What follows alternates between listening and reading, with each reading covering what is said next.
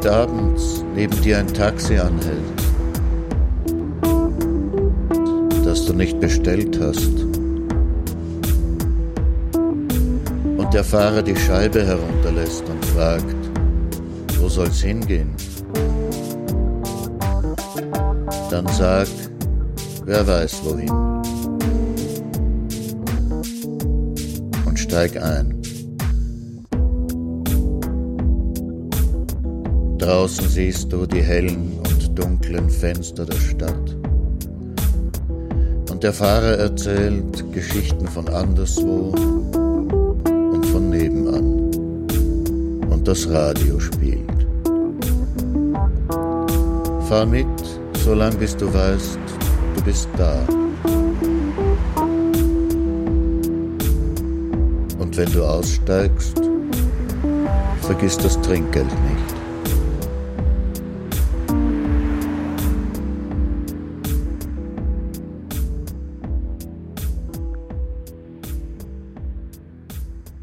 Wieczór, jak bonsoir, guten Abend bei Nachttaxi. Ihr Taxler heißt wie immer Martin Auer. Und Sie hören nachtags auf Radio Orange, Radio Wanderbühne, nicht Wanderzirkus, wie ich kürzlich gedankenlos gebrabbelt habe, bitte um Entschuldigung, auf Freies Radio Salzkammergut und natürlich im Nachttaxi-Podcast auf iTunes. Also wenn Sie einmal eine Sendung verpassen, können Sie sie immer im Podcast nachhören. Schön, dass Sie wieder mitfahren. Wo soll es hingehen? Goethehof? Gern. Na sicher ist mir der ein Begriff, Schütterstraße, gleich bei der UNO-City. Kennen Sie das Werkel im Goethehof? So eine kleine Bühne, Kabarett und alles Mögliche. Aber da gibt's eine Veranstaltung, die gibt's sonst nirgends. Es nennt sich Erzählwerkstatt. Der Tommy Horvath veranstaltet das. Dr. Tommy Horvath. Das ist ein Open Mic für freies Erzählen. Wer will, kann auf die Bühne gehen und was erzählen. Irgendwas. Märchen, Sagen, Witze, was selbst erlebtes oder was ausgedachtes, egal. Ja, ich bin dort auch öfter. Haben Sie Zeit? Na, dann schauen Sie doch vorbei. Nummer rose, this false sound of my dance from your mouth. Light me up on big bonfire, set a match, what's life expire. Back in the who are you? Oh, this world can be so cruel. Never know what's coming next. Happy place, oh, gypsy hicks. I'm sick and tired of trouble times. People around, not so kind. Picking up and heading home. To the past, they'll do me no wrong. Ship come around the church in about a My wife fence, not why pick a day, minute place to hang out. So shut the door in my mouth. Number else this false out. Cause my nose from your mouth. Light me up and make bonfire. Set a match for life expired. Number else this false out. Number dust from your mouth. Me up a big bonfire. Set a match, watch this life expire.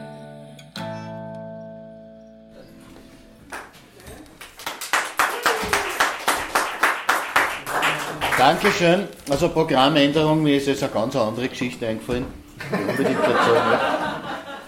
Aber so kennen und lieben wir dich. Ja. Äh, also die erste ist nur ganz kurz. Ja, eine, Spuk, eine Spukgeschichte. Ich habe zehn Jahre lang äh, ein Bauernhaus in der Steiermark gemietet gehabt, am Grünen See. Und da war ich im Sommer gern und da war ich auch im Winter gern. Und einmal komme ich im Winter raus, äh, es war schon ziemlich kalt, und ja, heiz ein und so, und dann will ich ein bisschen rausgehen und äh, ziehe meine Wanderschuhe an, die habe ich, das, die, die sind halt dort gestanden, die habe ich nicht nach Wien mit, mit reingenommen. Und ziehe mir die Schuhe an und steige in den Schuh rein, in den äh, rechten und denke mir, da habe ich jetzt äh, anscheinend einen Socken drin vergessen oder was. Greif eine und war da ein kleiner Siebenschläfer drin. Der ist in meinem Schuh gestorben. Dann habe ich mir das noch angeschaut und habe gesehen, das Schuhbandel, das war ganz zerfetzt. Irgendwie hat er das mit seinen Krallen im Todeskampf zerfetzt, das Schurchbandel. Und ja, seither, wenn's, wenn ich wandern gehe und es wird spät, um Mitternacht fängt immer zum Kribbeln an im rechten Schurch. Also da spukt der Siebenschläfer in meinen rechten Wanderschuh. Ja, und die andere Geschichte, die mir eingefallen ist, ist die Geschichte vom zugenagelten Pianino am Karl-Ludwigs-Haus. Ich weiß nicht, wer das Karl-Ludwig-Haus kennt auf der Rax. Das sind alles keine Wanderer. also. also dort steht im, um zu sagen, Gang steht ein Pianino und das ist zugenagelt. Da ist der, der Deckel über den Tasten, äh, kann man nicht aufmachen. Und die Geschichte dahinter ist die, äh, einmal waren äh, Gruppen, die, die haben am äh, Karl-Ludwig-Haus ein Fest gefeiert und haben eine Band eingeladen, äh, so ein Test-Combo und die haben halt ein Klavier braucht und da ist halt mit Mühe, mit Mühe und Not dieses Pianino hinaufgeschafft worden. Und das war aber schon ziemlich alt und die haben das dann nicht mehr mitgenommen, die haben das dann da oben stehen lassen. Ja.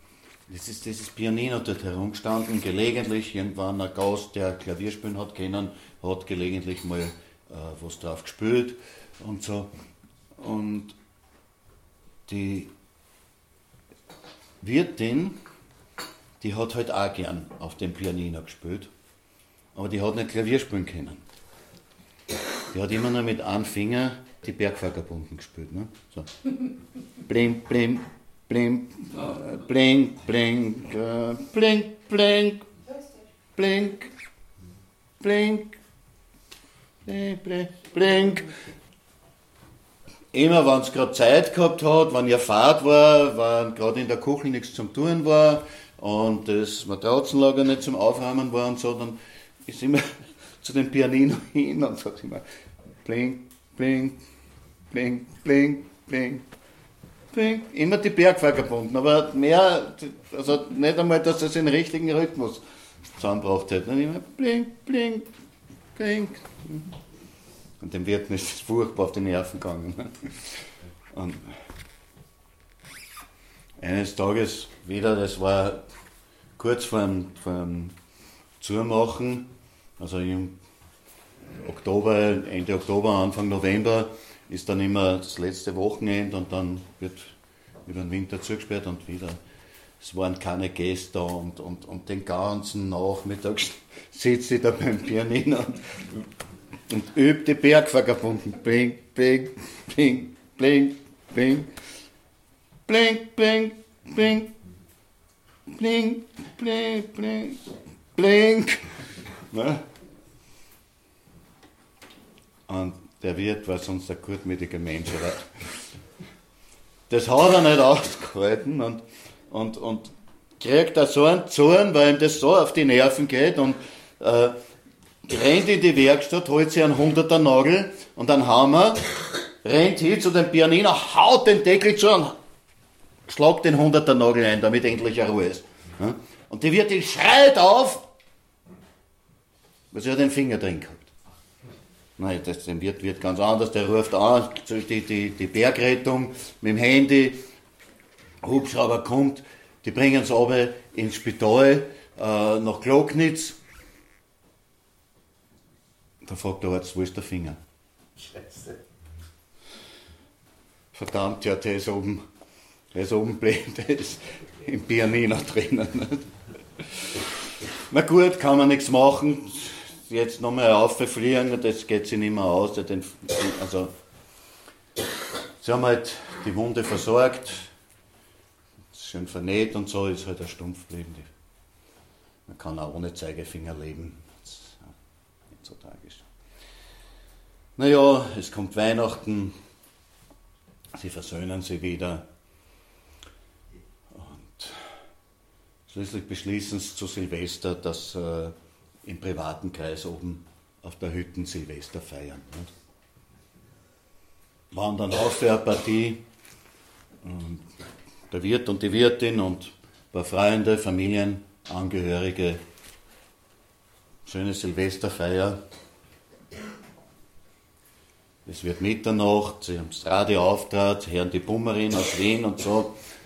Hurra, ich weiß nicht, Prosit, ich weiß nicht mehr, mehr welches Wort es war. Auf einmal hören sie von draußen. Bling, bling, bling, bling, bling, bling, bling, bling.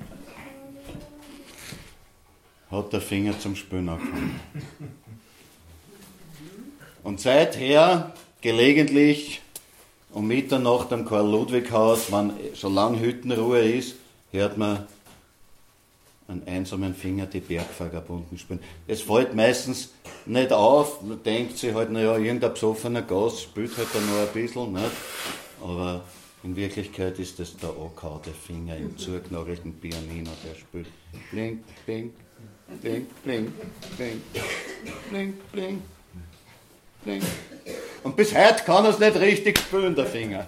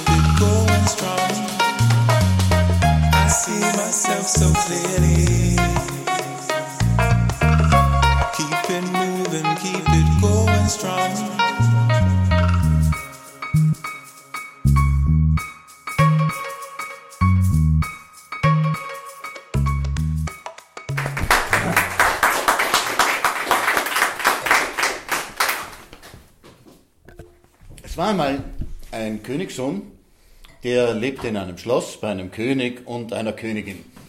Eines Tages, als der Königssohn noch sehr klein war und die Königin ihn fütterte, da wollte der kleine Königssohn der Königin eine Freude machen. Er nahm ihr den Löffel aus der Hand und zeigte ihr, dass er schon selber essen konnte. Da sagte die Königin, jetzt schau, wie du wieder ausschaust. Wie soll ich dich nur sauber kriegen? Und sie schnappte den Königssohn, steckte seine Kleider in die Waschmaschine und ihn in die Badewanne. Und da saß er nun in der Badewanne und war traurig. Als er ein bisschen größer war, wollte er der Königin wieder eine Freude machen. Er ging in den Hof, wo beim Brunnen immer eine Wasserlacke war, und backte für die Königin einen wunderschönen Kuchen aus Sand und Matsch. Den brachte er der Königin. Als die Königin den schönen Kuchen sah, sagte sie, was bringst du mir da für Dreck ins Zimmer? Schmeiß das sofort hinaus. Und sie schnappte den Königssohn, steckte seine Kleider in die Waschmaschine und ihn in die Badewanne. Und da saß er nun in der Badewanne und war traurig. Als er noch ein bisschen größer war, wollte er der Königin wieder eine Freude machen. Er malte für sie ein wunderschönes Bild von einem Ritter, der einen Drachen bekämpfte. Er malte den ganzen Tag an dem Bild, denn er machte alles ganz richtig mit Felsenhöhle und gefangener Jungfrau und Flammen, die aus dem Maul des Drachen kamen. Als er fertig war und der Königin das Bild brachte, da sagte sie, wie hast du dich schon wieder hergerichtet? Wie soll ich nur die Farbe aus deinen Kleidern kriegen? Und sie schnappte den Königssohn, steckte seine Kleider in die Waschmaschine und ihn in die Badewanne. Und da saß er nun in der Badewanne und war genau. Am Sonntag, wenn die anderen Königssöhne das Wasser des Lebens suchten oder von Feen verzaubert wurden oder Fußball spielten, musste der kleine Königssohn mit dem König und der Königin und dem Onkel Herbert und der Tante Irmgard im Wald spazieren gehen. Und wenn er sagte, schau, eine Schatzhöhle, darf ich hingehen und den Schatz suchen, sagte die Königin, nein, nein, kommt nicht in Frage, wie du dann wieder ausschauen wirst. Dann können wir mit dir wieder nicht zum Heurigen gehen. So, so war das mit dem Königssohn. Eines Tages, eines Tages kam ein gewaltiger, böser Drache. Er bedrohte die Stadt und verlangte, dass man ihm jeden Tag einen Ochsen oder einen Stier zum Fressen brachte, sonst würde er die Stadt mit seinem Flammenatem verwüsten. Aber einmal im Jahr, an seinem Geburtstag, da wollte der Drache statt des Ochsen ein junges Mädchen haben. Das ganze Königreich war in Angst und Schrecken. Und als der Geburtstag des Drachen immer näher kam, da liefen alle jungen Mädchen davon und versteckten sich, denn keine wollte sich von dem Drachen fressen lassen. Da sagte sich der Königssohn, ich werde den Drachen besiegen und das Königreich befreien dann wird die Königin endlich stolz auf mich sein. Und der junge Königssohn nahm sein schärfstes Schwert, sattelte sein schnellstes Pferd, zog eine feuerfeste Rüstung an und ritt hinaus vor die Stadt. Bringst du mir ein junges Mädchen zum Fressen? fauchte der Drache, als er den Königssohn daherreiten sah. Nein, rief der Königssohn, ich bringe dir den Tod und er ritt schnell auf den Drachen zu. Es war ein harter Kampf und das Blut spritzte nach allen Seiten. Aber schließlich besiegte der junge Königssohn den Drachen. Er schnitt ihm den Kopf ab, brachte ihn der Königin und sagte, schau, ich habe den Drachen besiegt und das Königreich befreit. Als die Königin den Drachenkopf sah und die blutige Rüstung, da sagte sie, was bringst du mir da für eine Schweinerei ins Haus? Schmeiß das sofort in den Mistkübel. Und sie schnappte den Königssohn, steckte seine blutige Rüstung in die Waschmaschine und ihn in die Badewanne. Und da saß er nun in der Badewanne und war Als die Leute hörten, dass der Drache besiegt war, da wollten sie ihren Befreier sehen. Und die jungen Mädchen kamen alle aus ihren Verstecken heraus und wollten ihn auch sehen. Aber der junge Königssohn sagte traurig, Ich mache mich eh immer nur dreckig. Ich gehe nie mehr aus der Badewanne raus. Aber die Leute wollten ihn unbedingt sehen. Da mussten die Diener die Badewanne mit dem Königssohn drin auf den Balkon tragen. Und da saß er nun und winkte den Leuten zu. Und als er König wurde, ließ er jeden Tag seine Badewanne in den Thronsaal tragen und regierte in der Badewanne. Und er wurde der sauberste König, den das Land je gehabt hatte. Na also, das ist einmal eine saubere Geschichte, ne? Aber sie ist noch nicht zu Ende. Der König war also der sauberste König, den das Land je gehabt hatte. Er befahl all seinen Untertanen, dreimal täglich in die Badewanne zu steigen und sechsmal täglich die Kleider zu wechseln. Er ließ sich sogar eine Reisebadewanne auf Rädern bauen und reiste darin durchs Land. Und überall, wo er hinkam, mussten sich die Untertanen am Straßenrand aufstellen und er kontrollierte, ob sie die Fingernägel geputzt hatten, die Ohren gewaschen hatten und saubere Unterwäsche angezogen hatten. Aber nachts, sage ich euch, nachts hat er die schrecklichsten Träume. Denn so sauber er auch tagsüber war, in der Nacht träumt er nur von Schmutz, Müll, Abfall, Mist, Schlamm, Gatsch, Quatsch, Matsch, Kot und Dreck. Das war die Geschichte vom dreckigen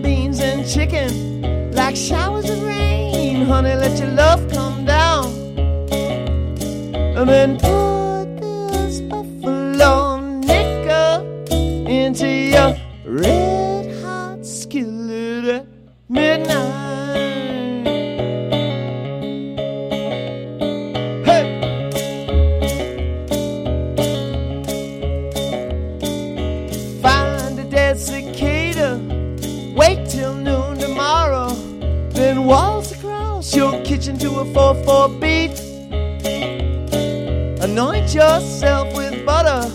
Pronounce all silent letters. Kick a tin can all the way down Easy Street. And then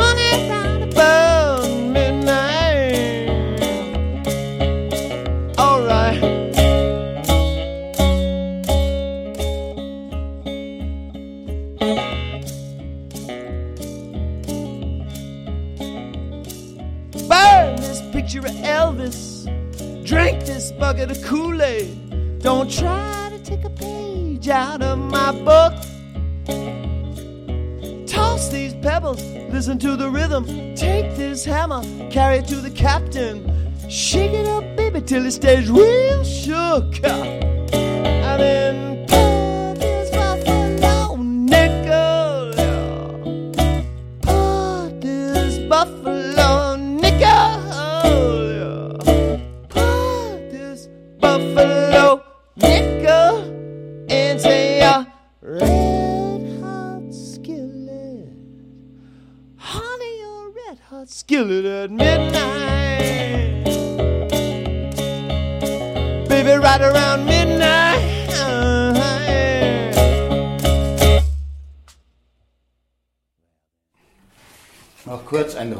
Roma-Märchen, es heißt Der Geliebte.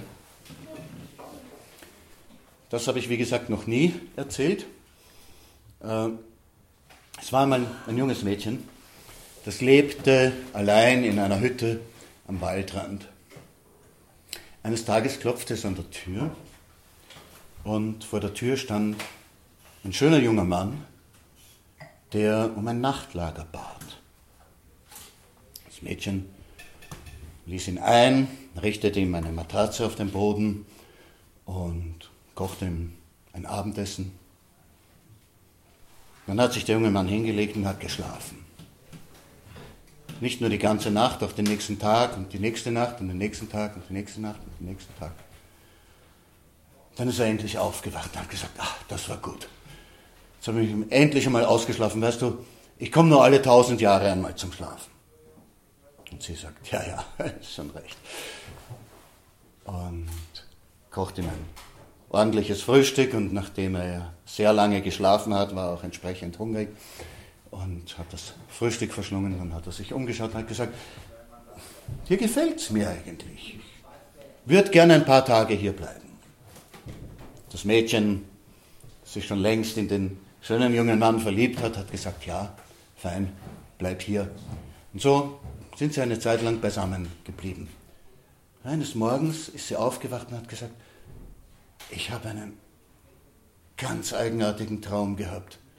Ich habe dich gesehen in meinem Traum. Du warst ganz bleich und kalt und wir sind auf einem schwarzen Wagen gefahren, der von Vögeln gezogen wurde und hinter uns ist ein endloser Zug gegangen von, von Toten. Da sagte er, ja, das war ein böser Traum. Und jetzt muss ich weiter wandern. Sagt sie, wieso? Bleib doch hier. Sagt er, nein, das geht nicht. Ich muss weiter wandern. Warum denn? Ja, es ist in der ganzen Zeit, wo ich bei dir war, ist niemand gestorben. Jetzt muss ich weitergehen. Na, aber lass mich mit dir gehen. Nein, nein, das geht nicht. Dann, dann, dann sag mir wenigstens, wer du bist. Na, das darf ich dir nicht sagen. Na, ich kann dich nicht gehen lassen. Ich lass dich nicht gehen, wenn du mir nicht sagst, wer du bist. Sagt er, wer das weiß, der muss sterben. Das, das macht nichts. Ich liebe dich so sehr, ich muss wissen, wer du bist. Sagt er, ich bin der Tod. Und sie hat sich ans Herz gegriffen, ist niedergesunken und gestorben.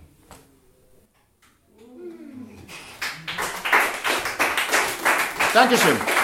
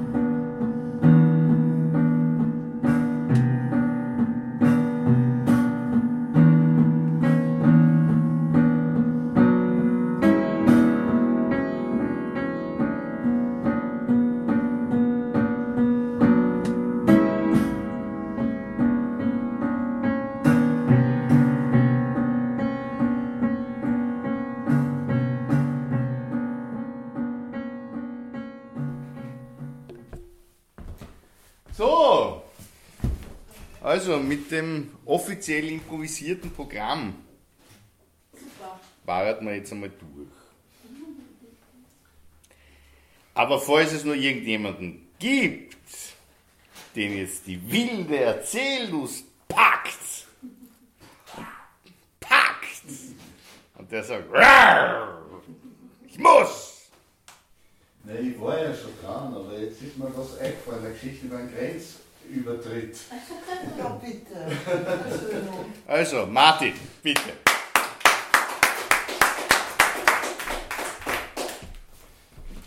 Ja. Es war im Jahr 1981, als in Polen die Solidarność Streiks organisiert hat. Und ich war Mitglied in einer Gruppe, in einer Solidaritätsgruppe, Solidarität mit Solidarność. Und äh, wir sind zu fünft umgefahren nach Polen und haben gesagt, wir wollen uns das einmal anschauen und wir wollen schauen, wie wir den Leuten, wie wir sie unterstützen können und so weiter. Wir haben ein paar Kontakte gehabt, ein paar Adressen. Wir haben mitgebracht Kaffee, Geseuchtes, so, weil die Leute haben ja nichts gehabt. Und ich kann mich erinnern, in Warschau, ich war das erste Mal in Polen 71, ja, mit einer Theatertruppe und da haben wir gelebt wie der Kaiser in Frankreich oder wie der liebe Gott in Frankreich. Äh, da haben wir nur jeden Tag Beef Tartar gegessen im Hotel und das war Wahnsinn. Ne? Und wie ich da also jetzt wieder dort war, ja, da waren nur, alle Auslagen waren voll. Alle Auslagen waren voll mit, mit Türmen und Burgen aus Preiselbeerkompottdosen. Preiselbeerkompott hat es im Überfluss gegeben. Und in jedem Geschäft, das haben sie aufgebaut. Aus, also, und wunderbar, ja. Aber was außer Preiselbeerkompott hat es nichts gegeben. Gut. Und wir treffen uns dort halt mit so einer Studentengruppe und so. Und die haben äh, sich gefreut über das Gesöchte, haben also eine Pizza gemacht mit dem ganzen Gesöchten, haben uns praktisch am selben Abend noch das, was wir mitgebracht haben, serviert. Und, und äh, meine Freunde haben gesagt, ist nicht so viel, die brauchen das doch. Und ich habe gesagt, bitte, Herr, die kränken Sie, wenn wir das jetzt nicht aufessen. Ne? Und ja, eine Gastfreundschaft, man muss, man muss geben können, man muss aber auch nehmen können. Ja? Und, äh, gut, und dann äh, haben wir halt verschiedene also, Gewerkschaftslokale besucht und so weiter und, und gesehen, wie die dort arbeiten und ihre Zeitungen drucken und ihre Flugblatteln und so. Und das war alles furchtbar spannend. Und dann haben sie gesagt, äh, wir sollen äh, mitnehmen Fotos. Sie haben ganz große Fotos gehabt von den verschiedenen Streikaktionen in der Danziger Werft und äh, von den brennenden Parteilokalen und so weiter. Und haben uns also so ein, ein, ein großformatiges Kuvert mit großformatigen Fotos mitgegeben. Äh, gut. Was machen wir mit denen? Ja, wir, müssen ja, wir sind mit dem Auto unterwegs gewesen. Also wir müssen durch die Tschechoslowakei. In welchen Koffer versteckt man den? Ich habe gesagt, ich tue mir in gar keinen Koffer, wir legen das Kuvert hinten auf die Hutablage. Offen. Weil die Koffer, durch, die werden sicher durchsucht. Ne? Das hat funktioniert bei der Einreise in die Tschechoslowakei. Wir haben wirklich die Koffer ausgezahlt, alles eingeschaut und so weiter. Auf das, was da hinten auf der Hutablage gelegen ist, haben sie nicht geschaut. Aber bei der Ausreise, also wir waren schon praktisch schon zu Hause, wir haben es praktisch schon geschafft. Auf einmal schaut einer von den Zoll Zöllner, was ist denn das? Macht das Kuvert auf, schaut. Naja, das können Sie nicht mitnehmen, das, das ist beschlagnahmt. Geredet. Ne? Na gut, beschlagnahmt, ja, okay. Müssen wir akzeptieren, aber wir werden halt den Rechtsweg beschreiten und äh, bitte stellen Sie uns eine Quittung aus. Na, Quittung gibt es keine. naja. Na, wir fahren nicht weiter, bevor wir nicht die Quittung haben. Bitte? Fahren Sie nicht weiter.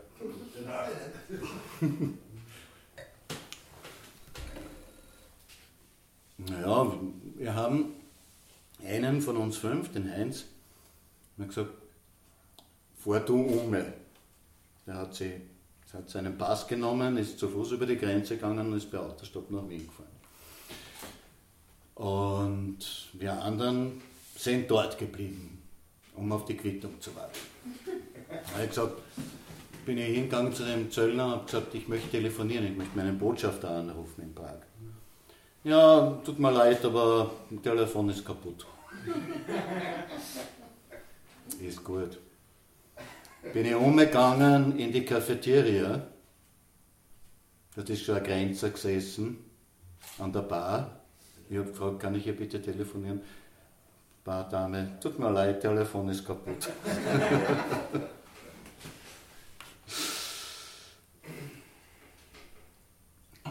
naja, was machen wir? Wir wollten ohne diese Quittung oder die Fotos wollten wir nicht weiterfahren, nicht? Weil haben wir doch irgendwas auf uns genommen deswegen. Nicht? Jetzt haben wir angefangen, allen Leuten, Touristen, Geschäftsleute, egal wer da durch diesen Grenzposten durchgegangen ist, haben wir allen unsere Geschichte erzählt. Gesagt, wissen Sie, wir machen hier jetzt eine Art Sitzstreik, wir haben, man hat uns diese Fotos abgenommen, man will uns keine Quittung geben und äh, wir bleiben jetzt da. Nicht? Irgendwann ist es denen auf die Nerven gegangen. Damit kommt also ein Offizier mit zwei Soldaten Sagt, sie sind festgenommen. Und zwar nur zwei äh, Männer, die zwei Frauen nicht. Gustl und ich, wir sind halt mitgegangen mit denen, haben sie uns geführt in ein anderes Gebäude, ein polsterte Tier aufgemacht und haben gedacht, oh je, polsterte Tier ist nicht gut. Da hört man, da hört man nicht, wann einer schreit. Aber sie haben uns nicht geprügelt. Nein, es war, es war, ich weiß es nicht, es lokal von der Parteizelle oder was. Es war die Bibliothek, da war eine kleine Bibliothek. Es war ein großes Foto von Dzerzhinsky an der Wand, ja, Gründer der sowjetischen Geheimpolizei, äh, die verschiedene Namen gehabt hat, GPU und was weiß ich. Und, und es waren halt die äh, sämtliche Werke von, von Lenin waren in so einem kleinen Regal. Ne? Da haben sie uns, ja genau, haben sie uns gesagt, da setzt euch hinter den Schreibtisch, die zwei Soldaten, die werden euch jetzt bewachen. Und äh, bitte, bevor ihr euch rührt, bevor ihr aufsteht oder irgendwas, sagt es einer. Weil die haben den Befehl zu schießen. Na gut. Wir waren schon, es war schon spät in der Nacht, ich weiß nicht, es war schon zwei oder was. Und ich habe mich da hingenutzt und habe geschlafen. Der Gustl, er hat mir kürzlich, wir haben darüber geredet, hat mir gesagt, er war schon sehr nervös. Mir war das wurscht. Naja, und irgendwann um vier in der Früh sind sie wieder gekommen, haben uns geholt, haben gesagt, ja, also ihr Herr Botschafter aus Prag hat angerufen und er äh, er sucht sie, er, ist, er, möchte, dass sie möglichst schnell jetzt nach Österreich kommen. Wir haben auf die Uhr geschaut, haben uns überlegt, das kann sein. Äh, was habe ich jetzt gesagt? Äh, nein, es war, es war 9 Uhr früh oder so, es war schon ziemlich. Ne? Und uns dachte, na, das kann schon sein, die Amtsstunden haben schon begonnen. Der Heinz wird schon in Wien, wird schon längst in Wien sein, der hat wahrscheinlich angerufen dort. Also können wir nichts machen. Und sind wir halt ins Auto gestiegen und äh, über die Grenze gefahren. Nach Wien. Ohne Bilder. Ohne, ohne Bilder, ohne Quittung. Der Botschafter hat dann, wir haben dann mit dem Botschafter noch telefoniert, er hat dann gesagt, ja bitte äh, schreiben Sie mir eine Sachverhaltsdarstellung und ich werde der Sache nachgehen. Ich habe ihm also einen fünf Seiten, fünf Maschinenschreibseiten langen Bericht geschickt Und er ist der Sache nachgegangen und konnte also dann nur äh, berichten, es tut mir leid, aber das ist nie passiert. Ja. Dankeschön.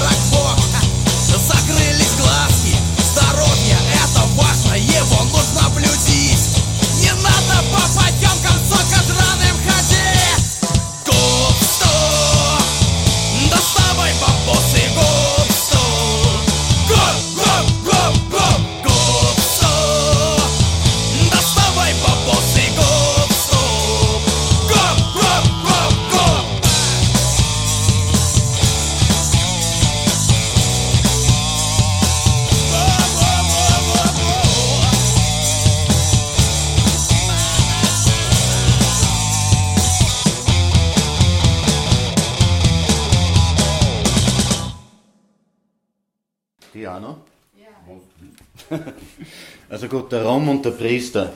Hm.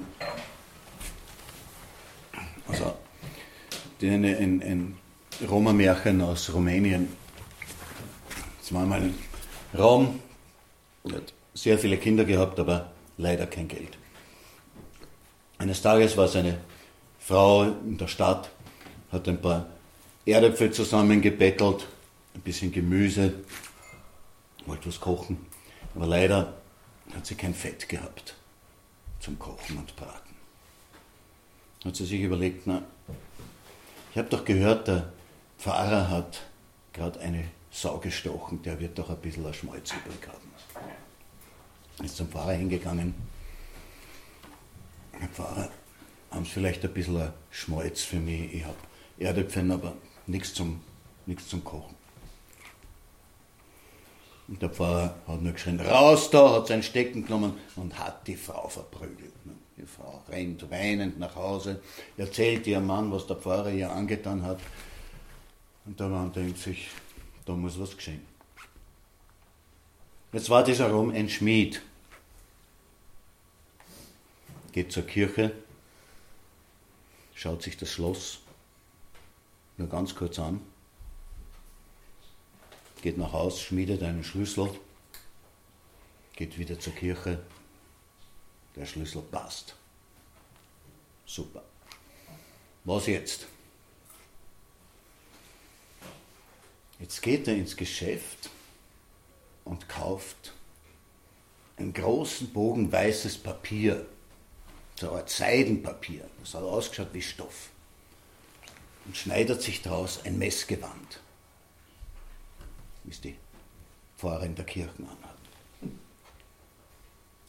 das Gewand anzieht, schaut er aus wie ein Engel. Dann sagt er zu seinem ältesten Sohn, geh zum Fluss, fangen wir, nimm einen Kübel und fangen wir so an die 100 Krebse. Und der Bub macht es, kommt zurück mit den Krebsen. Der Rom geht in die Kirche mit dem Schlüssel, sperrt auf, zündet alle Kerzen an, die er in der Kirche findet. Und den Krebsen steckt er, klebt er kleine Kerzen auf dem Rücken, zündet sie an und lässt sie Friedhof, am Friedhof laufen. Das ist der ganze Friedhof voller kleiner Lichter, die sich bewegen. Dann geht er in die Kirchen und fängt an zum Psalmodieren. Tut Buße, tut Buße, der jüngste Tag ist gekommen, tut Buße, tut Buße. Schreit so laut, dass die Köchin, die Pfarrersköchin aufwacht, schaut beim Fenster aus sich, die Kirche ist taghell erleuchtet. Die Köchin rennt zum Pfarrer, weckt ihn auf. Pfarrer, Pfarrer, da ist was los, die Kirche ist taghell erleuchtet, irgendwas stimmt da nicht. Na, der Pfarrer zieht sich geschwind irgendwas über, rennt zur Kirche, dort sieht er beim Friedhof diese Lichterln herumwandern und aus der Kirche kommt die Stimme, tut Buße, tut Buße, der jüngste Tag ist gekommen. Nur der denkt sich meiner so, die Toten sind auferstanden, die Seelen, die Seelen äh, äh, laufen da auf dem Friedhof um und um und äh, hörte den Rom predigen.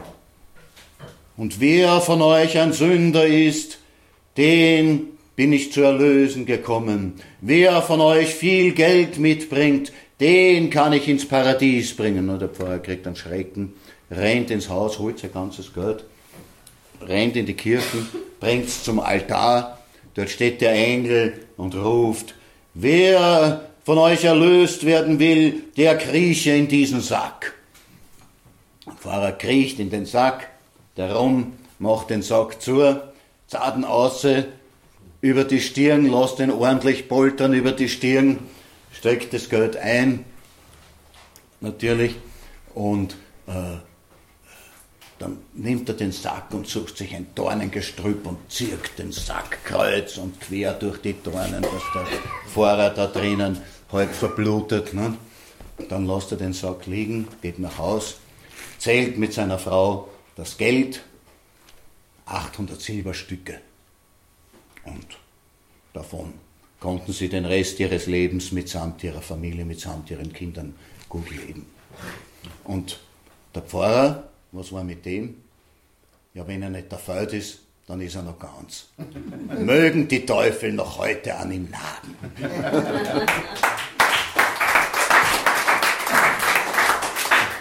Danke, Martin.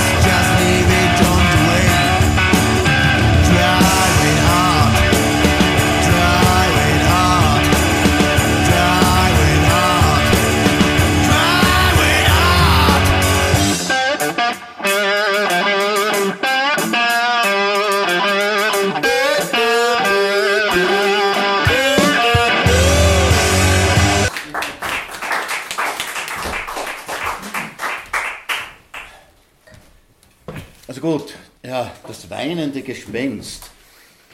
Da habe hab ich mal in einer Volksschule in der Steiermark ein Projekt gemacht und im Zuge dieses Projekts durften die Kinder sich Geschichten wünschen. War zweite Klasse Volksschule. Und ein Kind hat sich eben gewünscht, Das weinende Gespenst, also der Titel ist von dem Kind. Also eines Tages komme ich nach Hause, sitzt vor meiner Tür ein Gespenst und weint. Sag ich, was ist denn los? Was, was, was, was machen Sie denn da? Ich habe keinen Schlüssel. Was, was wollen Sie mit einem Schlüssel? Sie wohnen doch da nicht. Ja, aber ich will doch hier geistern. Na, na, sag ich, kommt nicht in Frage. Und mach dem Gespenst die Tür vor der Nase zu. Und das Gespenst ist vor meiner Tür sitzen geblieben und hat geweint. Nicht laut. Nur gerade so, dass ich es habe hören können. So.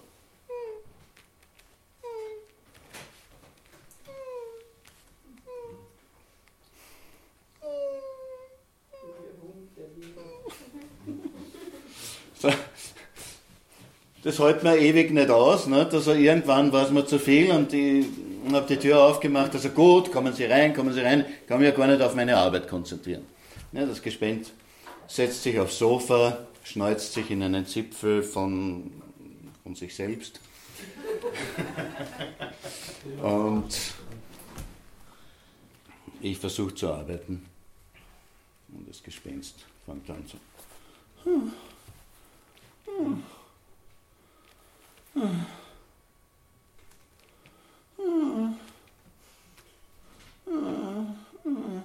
Ja, was ist denn, was haben Sie denn?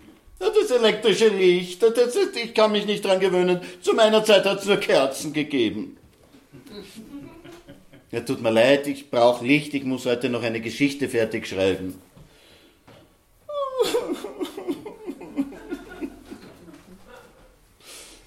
Also gut, ich habe das Licht abgedreht und meine Geschichte bei Kerzenlicht weitergeschrieben. Nach einiger Zeit fand das Gespenst wieder an.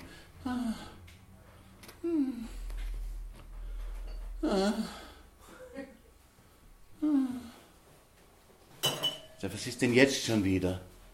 Können Sie mir, können Sie mir sagen, wie spät es ist? Ja, da drüben steht mein Wecker. Aber, aber ich kann doch diese Digitaluhren nicht lesen. Das hat es auch nicht gegeben zu meiner Zeit. Wie soll ich denn wissen, wann Mitternacht ist? Es ist fünf Minuten vor acht. Darf ich jetzt endlich arbeiten? Ach, wissen Sie, mir ist so langweilig. Was ist mir übrig geblieben? Ich müssen mit dem Gespenst Karten spielen bis, es endlich, bis ich ihm endlich sagen konnte, dass jetzt Mitternacht ist. Nach das Gespenst. Hu, hu.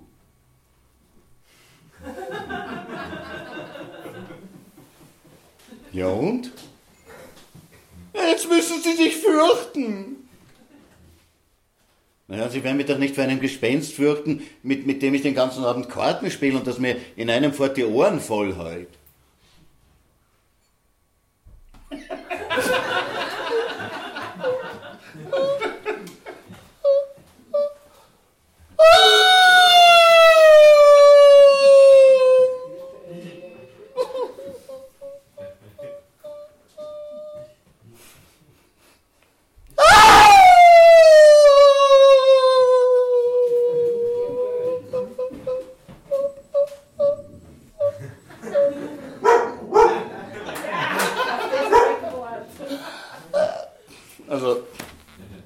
mir nichts anderes übrig geblieben. Ich habe mich ins Bett gelegt, habe mir die Decke über die Ohren gezogen und habe mich gefürchtet. Und seither, seither kommt das Gespenst jeden Abend zu mir, spielt mit mir Karten, heult mir die Ohren voll und verlangt, ich soll mich vor ihm fürchten. Und schon langsam fürchte ich mich wirklich.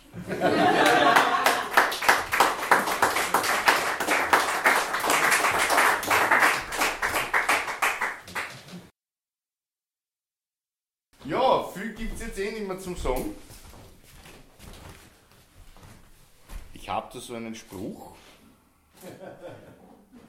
Wer sich erinnern kann, darf gern mitsprechen. Wer? Nein, nein, nein. Nein, nein. Wenn es euch gefallen hat, dann sagt es weiter. Und wenn nicht, War Papen halten gescheiter. Dankeschön.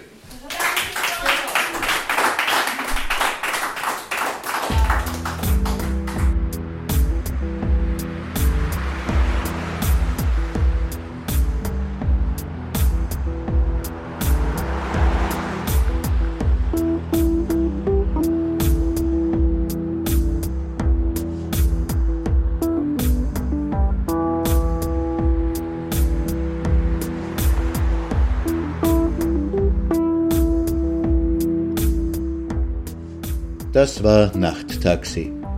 Diesmal beinahe live aus der Erzählwerkstatt im Werkel im Goethehof mit Texten von Martin Auer und Musik von Mr. and Mrs. Smith, The Polish Ambassador, Sam Bennett, Ergo Fismus, Vpopolam und Beans and Bullets. Der Konferencier war der Veranstalter der Erzählwerkstatt Tommy Horvath. Also dann, gute Nacht, dobranoc Hugues Etcheler, bonne soirée.